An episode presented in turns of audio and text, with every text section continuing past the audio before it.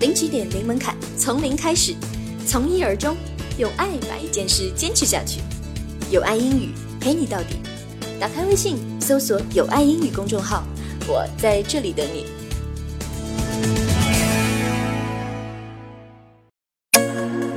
It's your boy Eugene right here. Hi guys，大家好，这里是有爱英语，我是 Chris。Welcome to my talk show。OK，那今天我要跟大家分享一下这和这个突尼斯人的这个故事。Alright, so this is a really interesting story that happened in that pool, you know, between me and this Tunisian guy. 突尼斯啊，突尼斯人，Tunisian. Okay, Tunisian. Now his name is Heiko. 他的名字叫 Heiko. So here goes the story.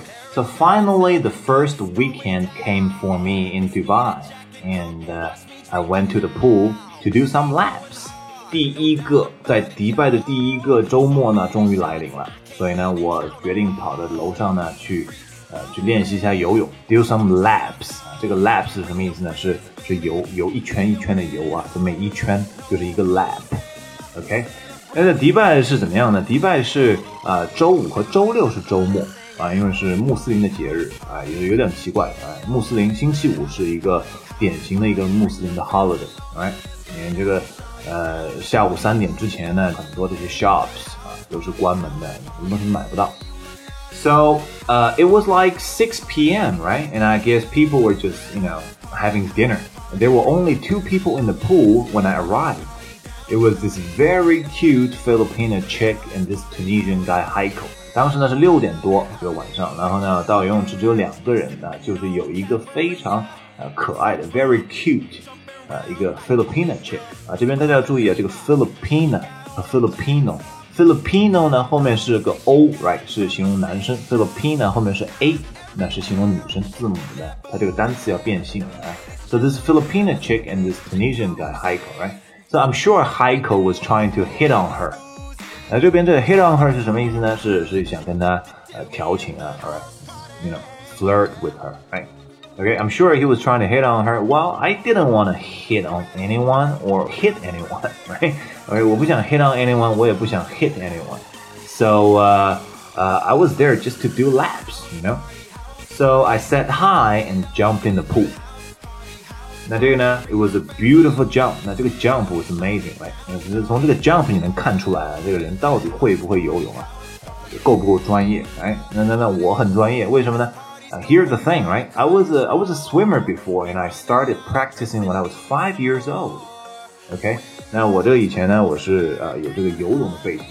OK，然后从这个五岁开始呢，就开始了这个游泳训练。当时老爸就带着我去，right? My dad would take me to swim every day in summer break, and he would never let me play.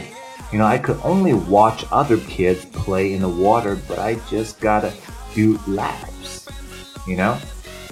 啊，有什么问题呢？对，当时是这样的啊，你老爸夏天每天天天带我去游泳，而且不让我玩，就让我一直来来回回不停的游，just do laps，a lot of laps，right? I would cry and complain that I wanted to play like other kids.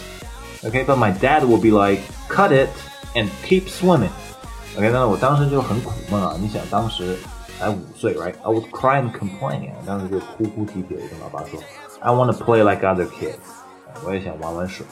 uh, my dad was like, cut it, 少废话, keep swimming. okay, imagine how hard it was for five years old, huh? 当时这个五岁是挺难接受的啊，当时。I used to hate it, but later on when I was doing well in school swimming team and competitions, I really started to thank my dad. 当时其实很恨啊，为什么我这个童年这么惨？ 然后呢，后来呢，我加入这个学校游泳队啊，然后呢，参加了很多比赛，然后就表现很出色。那这个时候我才意识到啊，当时这个老爸对我的这个严厉呢是比较，后来呢是 rewarding 啊，有回报的，right? So you know what?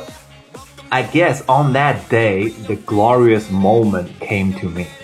OK，这个 glorious moment 闪耀的那个那个瞬间，OK，that、okay, glorious moment come to me on that day in that pool. so of course, do the math, right? 你你自己算一下，do the math. Okay, two guys and one cute girl in the pool. What's gonna happen? Of course, Heiko asked to challenge me to a swim off.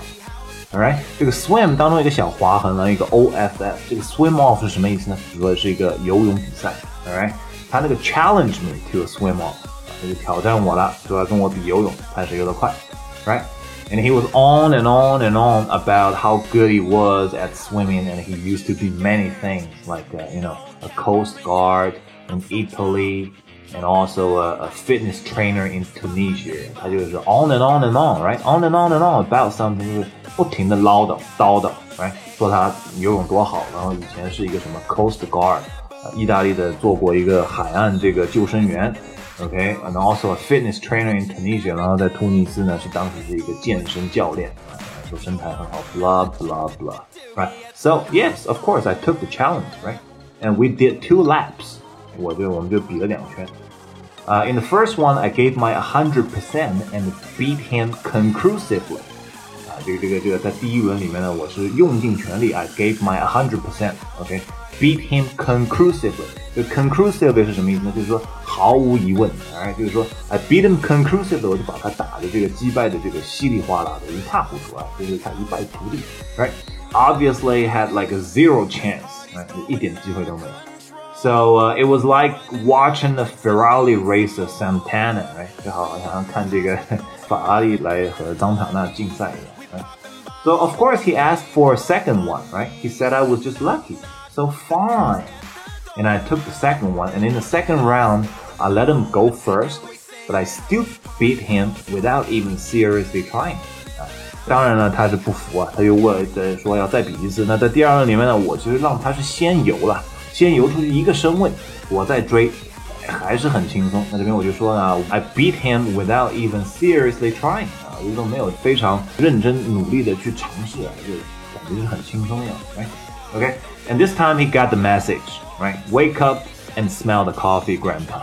OK，那当时呢，他就 get the message，right？他就 get 到那个点了啊，这个 wake up and smell the coffee 啊，这英语里面常说的啊，就醒一醒吧。All right. So he was really surprised how I beat him, right? He, he even asked me a stupid question like why and how.